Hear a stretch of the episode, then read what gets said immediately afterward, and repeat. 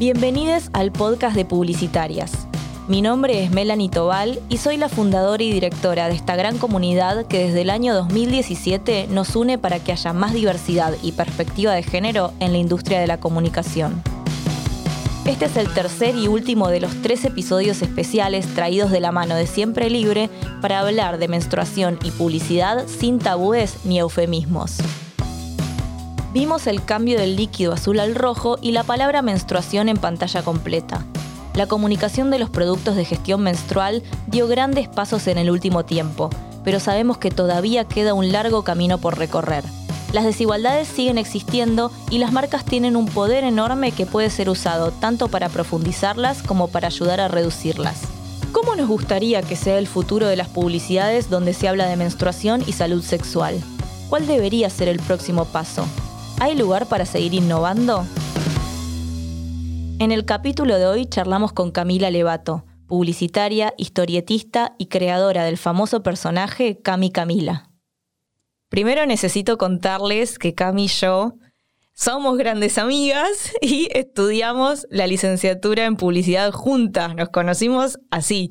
Em, y, por distintos motivos, las dos terminamos llevando nuestro camino de trabajar en agencias de publicidad más tradicionales a terminar creando contenido eh, con perspectiva de género. Bueno, sí, como decía Mel, estudiamos juntas, ahí tuve la posibilidad de conocerla. Lo loco es que éramos como medio de distintos grupos y nos fuimos haciendo amigas con el tiempo. Yo creo que mucho tiene que ver con el camino que tomamos las dos. Em, empecé a laburar en agencias y trabajé en tres agencias y me desencanté del mundillo eh, agencias por muchísimos motivos. Em, uno era el exceso laboral de horas y demás, el mal salario, todas las cosas que vos ya conocés. Eh, y por supuesto eh, la machiruleada del, sector. Eh, y me fui bastante desencantada del mundo publicitario. Y empecé a hacer historietas por la mía en Facebook en ese momento, en los años gloriosos de Facebook. Y empecé a laburar eh, con las marcas, pero desde mis historietas. Y ya van siete años. Increíble. Hermoso. Sí. es, gracioso porque cuando te encontrás con, con todo ese mundo por ahí, que hoy por suerte las cosas son distintas, no son tan distintas, si no, no existiría publicitarias. Total. Em, pero eh, es como que te encontrás frente a dos opciones de caminos. Una, o te vas a hacer tu propio, tu propio emprendimiento o, hacer la tuya, eh, y la otra, creas publicitarias. Es que no hay otra, no hay otro camino. O te pones un bar en la playa y te dedicas a otra cosa que nada que ver. Eh, pero bueno, por suerte pudimos encauzar lo que habíamos estudiado y lo que nos gustaba, porque la verdad que la comunicación nos encanta, eh, pero bueno, desde un lugar que consideramos mucho más constructivo y desde nuestra mirada. Y como nos encanta la comunicación, en este episodio vamos a estar hablando de qué nos pasa con la comunicación eh, puntualmente de, de, productos de gestión menstrual, sí que nos pasa con el tema de menstruación en publicidad, pero sobre todo ¿Qué, nos, nos, gustaría que suceda? ¿no? Como una mirada más hacia el futuro. Em, pero para mirar al futuro, primero quería preguntarte algo que les estuvimos preguntando a, todas nuestras entrevistadas en estos tres episodios especiales, ¿no? De, es, ¿qué, te pareció o qué te pasó con este cambio del líquido azul al rojo que hizo siempre libre en su momento y que ahora también está hablando de menstruación, así literalmente en, pantalla grande y en todos los medios? Me parece el clave para visibilizar la menstruación, para poder naturalizarla, eh, básicamente. Eh, y que, me parece que la representatividad de las cosas como realmente son eh, hacen justamente a, poder naturalizarlo y a poder que deje de ser un secreto y que deje de ser una cosa de la cual tengamos que avergonzarnos. Es algo, un proceso natural de nuestro cuerpo que tiene muchos beneficios. Entonces, ¿por qué esconderlo? ¿Por qué avergonzarnos de eso? ¿Y por qué eh, no mostrarlo como es y no mencionarlo, no nombrarlo con el nombre que tiene, que es menstruar, y no eh, todos esos nombres eh, ridículos, algunos muy graciosos, debo decirlo, porque la creatividad es increíble, pero me parece que en el lenguaje está la clave, ¿no? Empezar a nombrar es visibilizar. ¿Y qué otros cambios grandes viste en la industria en, el último tiempo? Por ahí, desde, desde este momento en el que vos llegaste a un punto en el que imagino odiabas la publicidad, hasta hoy que estás trabajando creando contenido para marcas, ¿no? ¿Qué cosas viste que, fueron cambiando y, que te gustaron o que te parece que van hacia una evolución? Y primero y principal, cómo se muestra la mujer en, los comerciales. Eh, en muchos comerciales viejos la veías eh, escondiendo a los productos de gestión menstrual como una manera de esconder a la menstruación para que el hombre, el varón, eh, la desee. Y, y, del pantalón blanco ajustado para que eh, te des cuenta de que eso se podía esconder y que igual ibas a estar divina y que te iban a mirar, no sé qué. Se corrió eso bastante eh, de cómo se representaban las mujeres y por lo menos en la última campaña lo que, lo que más me gusta es mostrarnos en acción, justamente, ¿no? Como mostrarnos haciendo cosas, que no es que la vida se detiene y que todas las personas menstruantes, que eso es un tema que vamos a hablar también, eh, cuando menstruamos estamos sumidas en el dolor y sufriendo y no podemos hacer nada con nuestra vida, no, al contrario. Para mí menstruar es una herramienta de trabajo, mi ciclo menstrual. Yo aprovecho mucho eh, la ovulación, viste que te sentís sexy, como el registro de del cuerpo está buenísimo y lo uso mucho a la hora de escribir y de, y de pensar ideas. Eh, mismo cuando estoy menstruando también yo me siento más sensible. No tiene por qué ser la misma experiencia para, para todos, eh, pero yo uso mucho la sensibilidad también a la hora de escribir. Entonces, tomar a la menstruación como una herramienta también, ¿no? Que nos empodere y que nos, nos, nos sirve para otras cosas, eh, en este caso laburar o hacer lo que nos gusta, básicamente. Sí, cada, cada cuerpo es distinto y viste cuando, cuando empezás a escuchar experiencias de otras personas y las comparas con la propia. Yo pensaba en tu proceso y a mí me, me pasa por ahí el revés, ¿no? Cuando menstruo soy de las que se quedan tiradas, hechas un bollito que necesitan la mantita y la almohadilla de calor, ¿no? Y ese es como mi momento más tipo de, de descanso por ahí, porque si no estoy, estoy a full todo el tiempo, tengo un montón de trabajos, entonces eh, e, es como mi momento de, parar.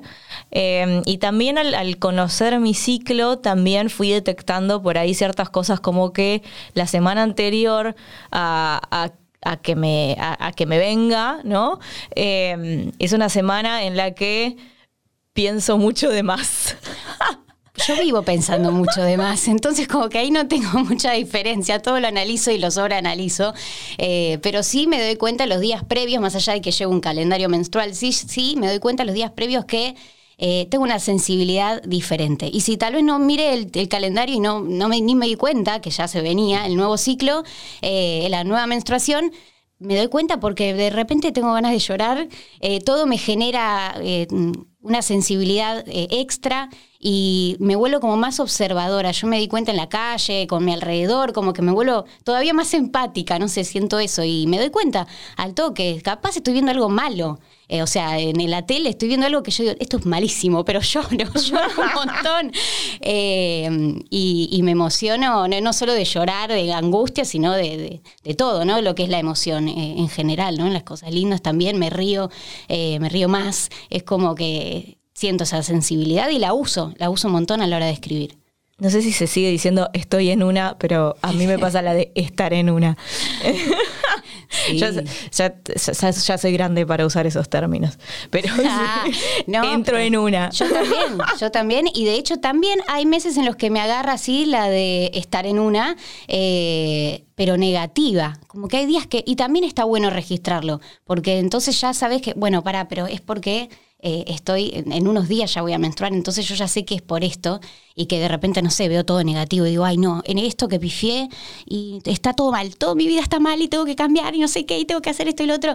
Eh, y ese registro está buenísimo también porque ahí decís, ah, no, bueno, banca. Pensás si en unos días, eh, fíjate si en unos días vas a seguir pensando lo mismo o no.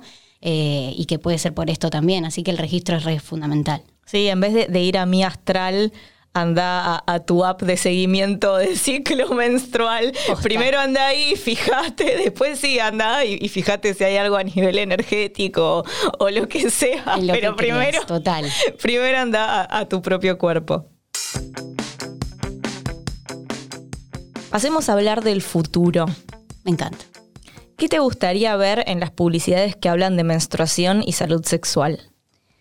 Por empezar, me encantaría eh, dejar de hablar de la menstruación como una cosa de mujeres, esta, esta frase así tan este, popular, y, empezar a hablar más desde la inclusión, eh, dejar de hablar de la menstruación como cosa de mujeres y empezar a hablar de la menstruación de, eh, como un proceso de personas menstruantes para ser más inclusives.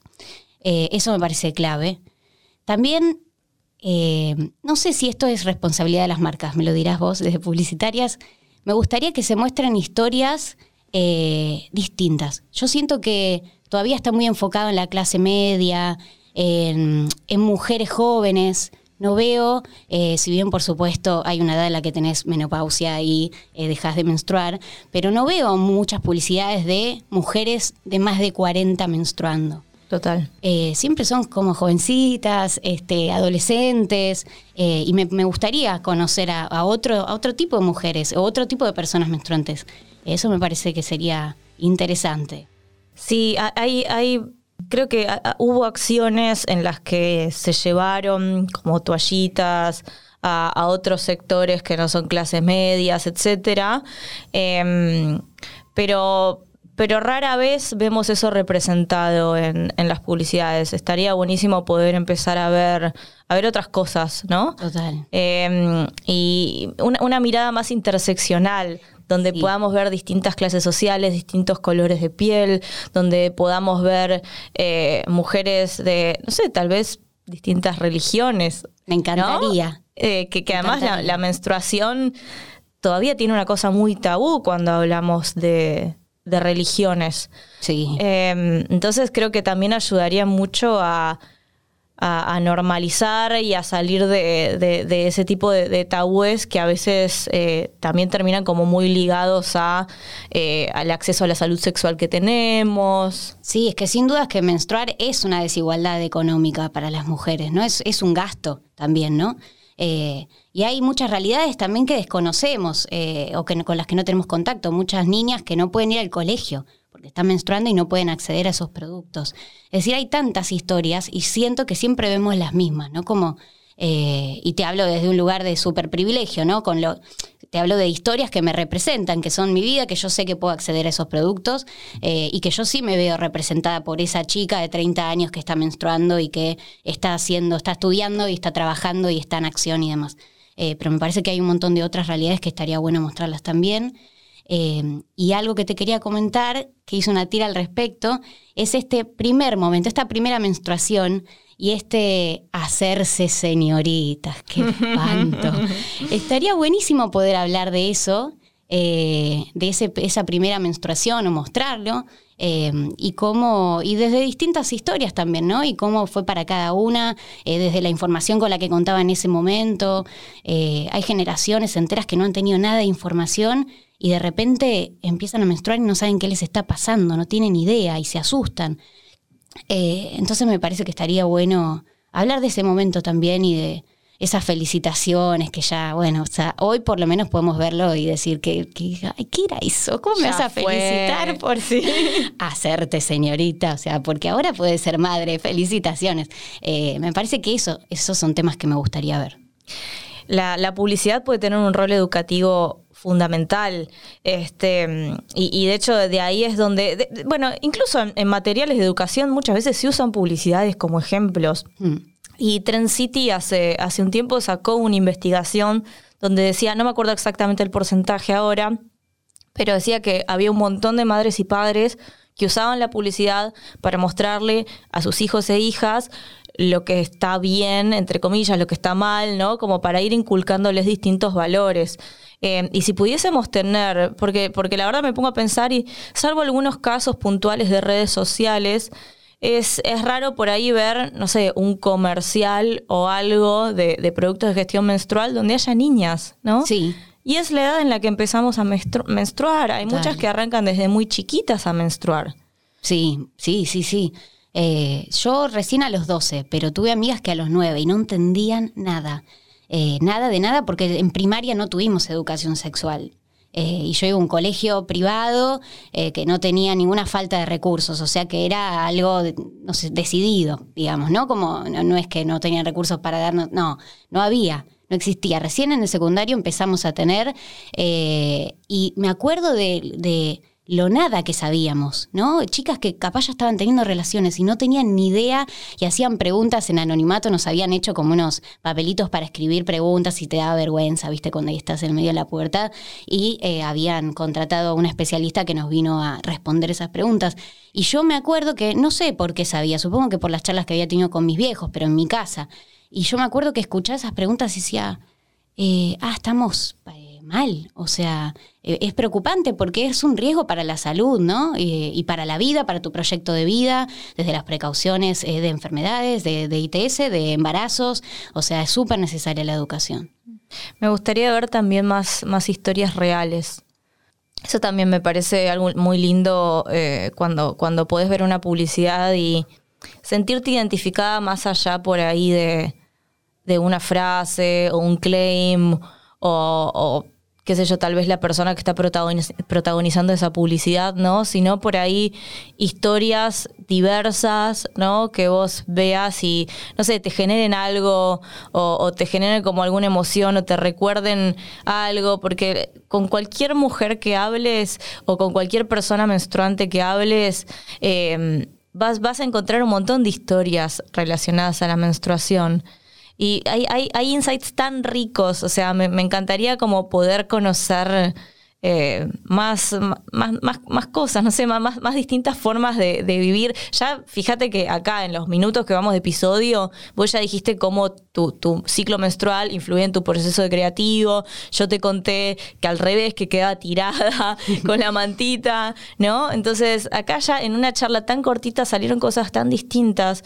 Cuando, cuando podemos hablar con un montón de gente y pueden salir un montón de experiencias re diferentes. Em, en, en, el primer, en el primero de estos episodios eh, especiales también eh, Ana de, de Aplunar, ella nos decía que a veces también la menstruación no es feliz.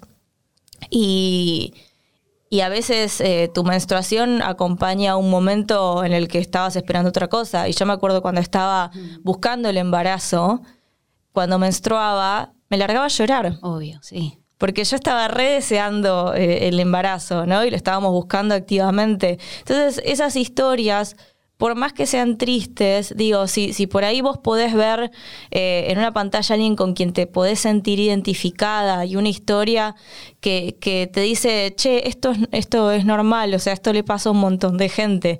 No es que, que siempre que busques un embarazo va a ser enseguida al toque y tu menstruación va a estar ahí y no la tenés que vivir como algo, algo súper angustiante, sino, bueno, como poder tener la información necesaria para eso. Eso creo que también me, me gustaría ver no sé, fue algo que para mí fue como muy fuerte y, y, realmente nunca, nunca lo vi en, ninguna comunicación de marca. Sí, es cierto, es cierto. Eh, yo eso lo, lo, empecé a ver cuando empecé a charlar con mis amigas eh, al respecto, cuando empezaron a querer ser mamás algunas de ellas, otras no. Entonces empecé a ver eso también, ¿no? Como la angustia de la que no tenía la menstruación y los miedos de, ay, a ver si estoy embarazada, que no quiero, y también al revés, ¿no? La angustia de la que sí quería ser mamá y me estaba menstruando y se largaba a llorar, o sea, misma situación. Eh, me parece que sí, que en, esos, en esas historias hay muchísima riqueza y, muchísima oportunidad también de, hacer sentir acompañada a, la que lo estoy viendo, ¿no? Eh, me hiciste pensar también en, en esos momentos del colegio en el que no hablamos de la menstruación libremente, eh, no, tanto como ahora, si bien falta, pero digo, estamos en ese proceso, la vergüenza que nos daba mancharnos, la vergüenza que era eh, ponernos, nos poníamos un buzo si se notaba un poquito en la, en la pollera eh, y nos metíamos eh, la toallita, el tampón o lo que sea dentro de la manga para ir al baño y toda una expedición secreta de la CIA para que ningún varón te viera y te hacía señas con tu amiga tipo, estoy manchada, estoy manchada. Y tu amiga te hacía tipo en código morse como, tranca, está todo bien. Como hay tanto para, para mostrar, ¿no? Ahora me voy a parar Vos fijate, ahora vas a tener tipo 3,5 segundos para mirarme es ahora, ya. O mismo una cuando no estabas con tu amiga y de repente decías, uy, pará, me rebajó y me habré manchado, qué sé yo.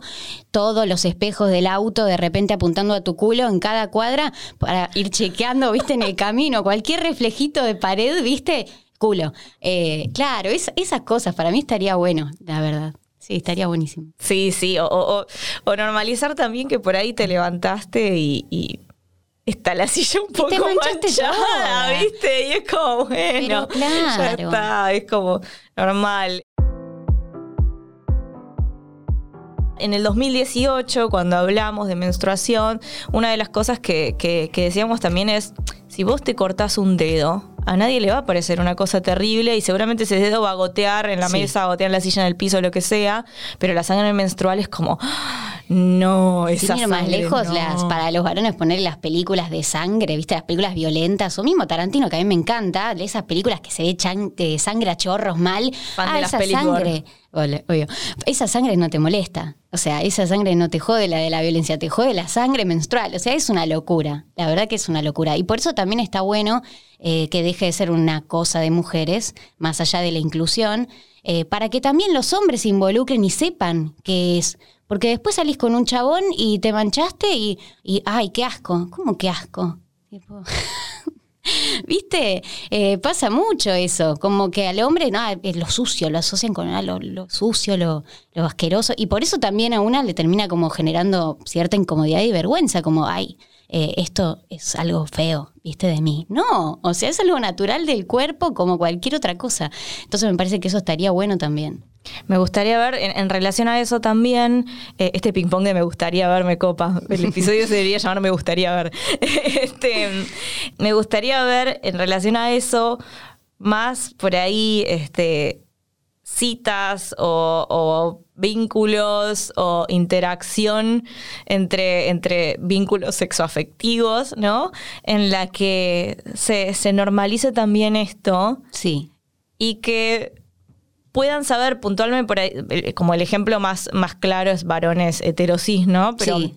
como que puedan saber que, que está todo bien y, y, de parte de las, de las personas menstruantes que no tengan que cancelar una cita porque están menstruando, porque eso todavía sigue pasando. O tipo mandar el mensajito de avisar, che, mira, no sé si querés que salgamos porque estoy menstruando, ¿viste? No, mal. Mira, hace poco vi I May Destroy You, no sé si la viste. Es una serie que te recomiendo porque te va a gustar mucho, eh, en la que muestran una situación en la que ella está menstruando, le, está ahí con una situación con un chico eh, y le como que le dice, mira, estoy menstruando, y el pie le dice, vamos.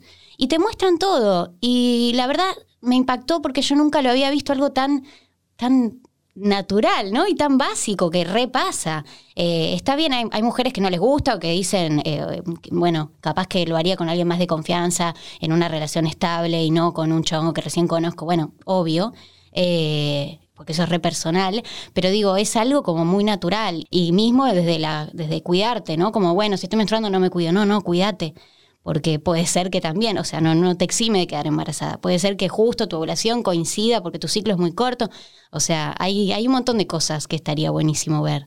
Mitos y verdades. Mitos y verdades, hay... Uf, ya estamos, ya estamos armando la próxima campaña, ¿eh? Ojo, ojo con quienes escuchan, que ya está, la tienen toda servida. Servida. Háganla. Aquí está. Em, sí, eh, mitos y verdades también, como esta cosa de, de, los baños de inmersión, ¿no? Eh, de, ir a la pileta, como todas esas cosas que, que lamentablemente son, son mitos que siguen dando vueltas en, en, torno a, a lo menstrual. Eh, lo de la crema. ¿Qué es lo de la crema? Que si estás menstruando y batís crema se te corta. Ah, no, mortal. mortal, o sea. Sí, antes también como que no te podías bañar.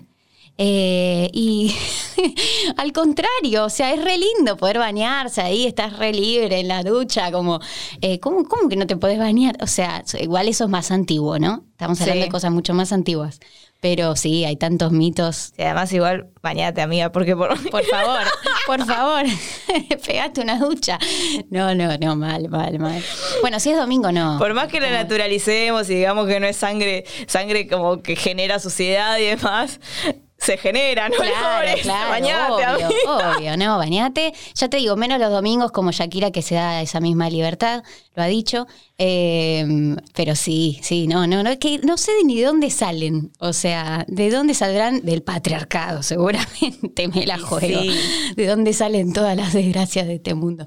Eh, sí. Bueno, vos sabés que estuve, estuve haciendo un podcast em, sobre, sobre educación sexual para Latinoamérica y en los testimonios una de las cosas que nos contaban las chicas era que, no me acuerdo en qué país era, pero que le decían la maldición de Eva. ¡Ay, no! no tiene unos nombres.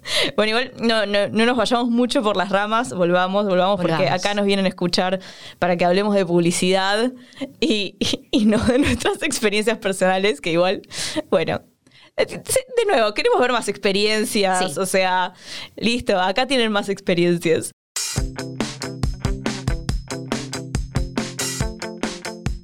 Si tuviésemos que enumerar por ahí los, los tres pendientes más urgentes de, esta categoría, eh, y digamos estos, estos próximos pasos, ¿no?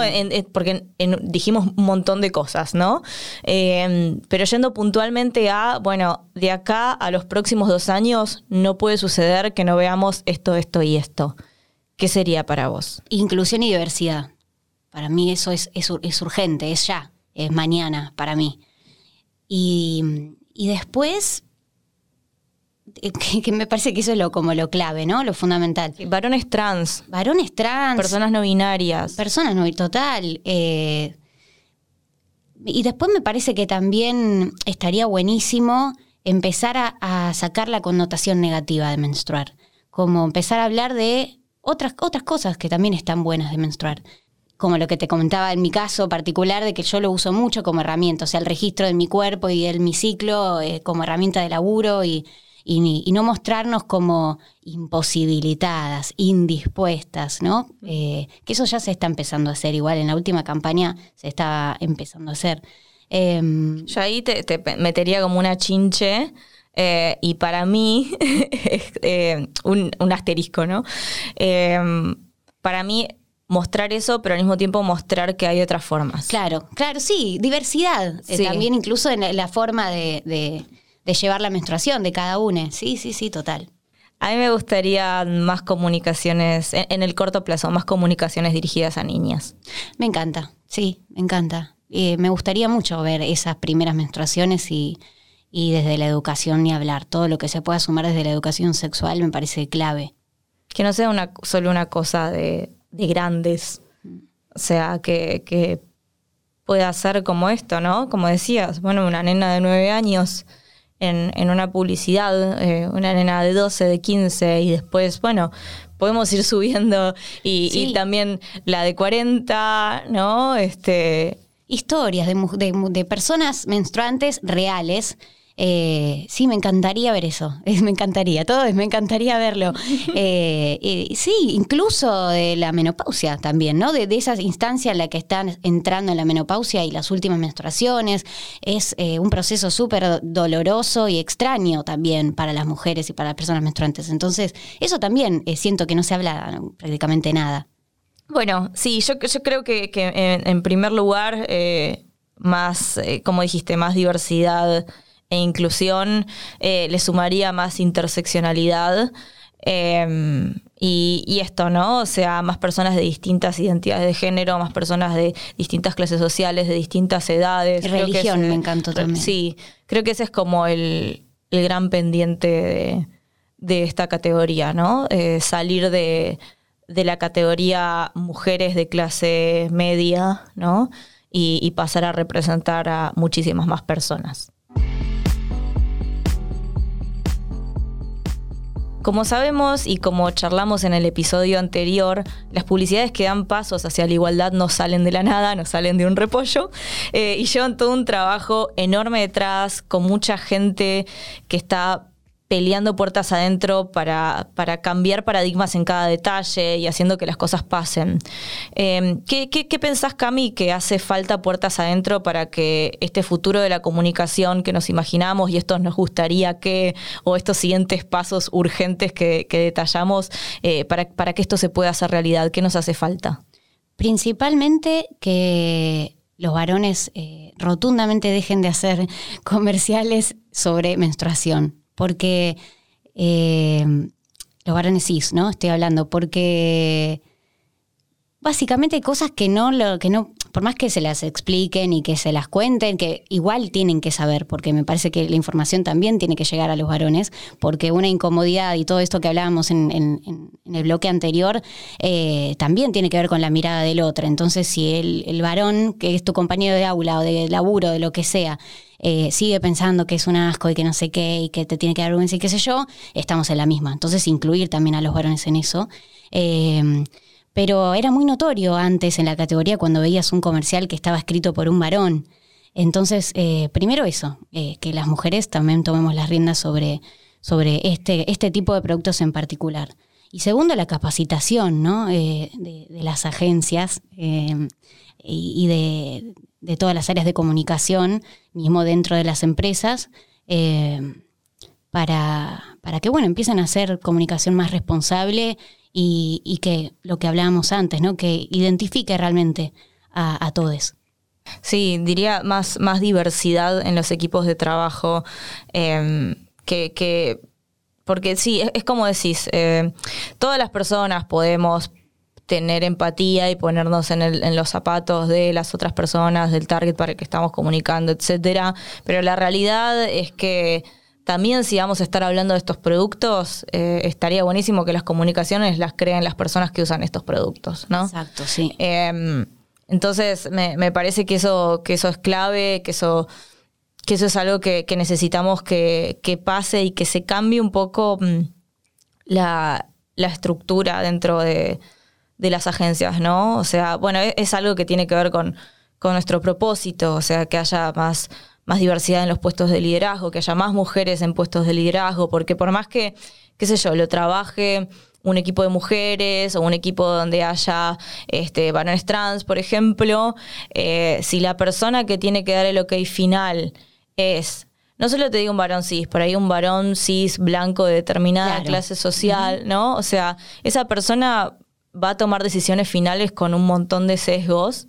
Eh, entonces, no digo igual eh, a, esta persona, sacarla de su puesto. Quítate pero, claro, o sea, que haya más mujeres y diversidades liderando, pero por otro lado también que las personas que sí están en estos puestos se capaciten en perspectiva de género. Eso, eso es clave porque justamente los estereotipos de género son algo que, que los traemos desde que, desde antes de nacer incluso, ¿no? Este, y los arrastramos toda nuestra vida y son sesgos, por algo los sesgos son inconscientes. Eh, y, necesitamos que las personas que están tomando las decisiones empiecen a, ser conscientes de estos sesgos, empiecen a traerlos este, a, la mesa y, al mismo tiempo que puedan puedan abrir los oídos a, a escuchar otras cosas, ¿no? Y diría también como soltar un poco los miedos. Sí, como jugársela más. Sí, sí, sí, sí, coincido. Y, también los datos, o sea, porque mm, justo en, el capítulo anterior hablamos con Aus de, la marca, o sea, de, Siempre Libre que estuvo detrás de la campaña, ¿no? Y la realidad es que la marca tenía una data enorme, enorme de cómo vivían la menstruación mujeres de distintas partes del mundo. Entonces, la data está respaldando un montón de cosas que nos indican que hay muchos caminos que ya a esta altura son seguros, ¿no? Y estamos hablando de, puntualmente en Argentina, un país donde hay la identidad, el cupo trans, o sea, hay como un montón de avances hacia, hacia la diversidad sexual, ¿no? En, en que, que, respaldan un montón de decisiones, hay un montón de, cuestiones de derechos humanos, si vamos a los ODS, o sea, hay, hay un montón de cosas que, que respaldan decisiones, entonces muchas veces los miedos vienen de esos sesgos y los sesgos se, se tienen que trabajar con, capacitaciones eh, y las, las comunicaciones se tienen que, se tienen que cambiar con, con, equipos diversos. Sí, sí, total. Y, y mismo lo que decís, eh, porque más allá de que sentimos que es lo correcto, que es lo que debe hacerse, eh, eh, hasta económicamente a las marcas para mí les serviría empezar a hablarle a, los jóvenes de la actualidad, digamos, ¿no? Como empezar a hablarle a las personas que, ya está, que ya estamos deconstruyendo un montón de cosas y que ya estamos empezando a ver un montón de cosas y que como consumidores también queremos ver inclusión. Entonces me parece re clave que, que no me parece un riesgo tampoco tanto, ¿viste? Como entiendo los sesgos y entiendo lo que las estructuras empresariales que a veces son eh, como que vienen de gente que hace mucho tiempo que está y que tal vez no tiene capacitación con perspectiva de género. O sea, lo entiendo por ahí, eh, pero bueno, ya está, al soltar. Riesgo es seguir haciendo lo mismo de siempre. Exactamente, te quedas atrás y, y no estás construyendo nada, estás yendo hacia atrás, no estás yendo hacia adelante. Por eso estos ejemplos como el, el de la sangre roja, y decir la palabra menstruación, me parecen ejemplos muy importantes de cosas que realmente, y, esto lo charlamos con la marca, o sea, son cosas que cuando las pensás son básicas, porque la sangre siempre fue roja y la menstruación siempre se llamó menstruación. A menos que seas Aurora y tengas sangre azul. sí, sí, sí. Y, son como cosas que, que estaban ahí para ser hechas hace un montón de tiempo, ¿no? Entonces hay un montón de cosas que están ahí para ser hechas hace un montón de tiempo y es el momento de ir más allá. Eh, los, primeros pasos ya están dados, ahora solo queda seguir este camino hacia una comunicación más diversa y, y bueno, más libre para, para todas las personas. Totalmente. Ahora saliendo de lo estructural de la industria, ¿qué, mensaje le darías a quienes nos escuchan en, relación al futuro? Eh, y ya como más desde lo individual, ¿no? O sea, ¿qué cosas podríamos hacer individualmente? Eh, quienes trabajamos creando contenido, ya sea dentro de una agencia o por nuestra cuenta, ¿sí? O, no sé, incluso por ahí, qué sé yo, tenés tu laburo, pero tus redes sociales también. Cuando subís una foto, eso es crear contenido, ¿no? ¿Qué consejo le darías a estas personas? Eh, para ir hacia, hacia una comunicación más, más diversa e igualitaria? Yo creo que, por un lado, capacitarnos en todo lo que podamos escuchar. Hay mucho subido hoy en día gratuito, eh, porque entiendo que hay, hay este, realidades que no pueden estar garpando talleres y hay algunos talleres que son caros. Eh, entiendo que hay gente que no puede acceder a eso, que no todo el mundo puede acceder a eso, pero por suerte las redes tienen muchísima información, muchísimas cuentas muy piolas. Em, así que eso, pues, primero y principal. Y después también eh, prestarle mucha atención al vínculo con las personas en las redes, ¿no? Con quienes, si vos generás contenido, con quienes te responden, quienes te escriben, porque una también tiene sesgos y una también tiene cosas que todavía cuesta de construir.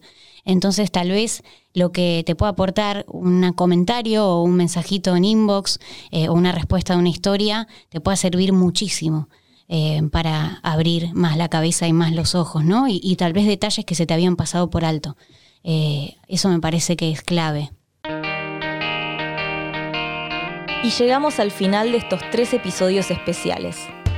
Recorrimos el pasado no tan lejano, el presente y el futuro de la comunicación de productos de gestión menstrual. Hubo muchos logros y también sabemos que queda un largo camino por recorrer pero este camino está lleno de posibilidades para innovar e impactar positivamente. Publicidades como las de Siempre Libre, que se animan a desafiar lo naturalizado, nos dan la pauta de que sí, se está construyendo una nueva publicidad. Esta edición especial del podcast de Publicitarias fue posible gracias al apoyo de Siempre Libre, por una menstruación siempre libre. Publicitarias Podcast es una coproducción de Posta y Publicitarias en la producción, Candela Feullade. En edición, Leo Fernández. La producción ejecutiva es de Luciano Banchero y Diego del Agostino. Yo soy Melanie Tobal. Encontranos en las redes sociales como publicitarias y no te olvides de seguirnos en Spotify.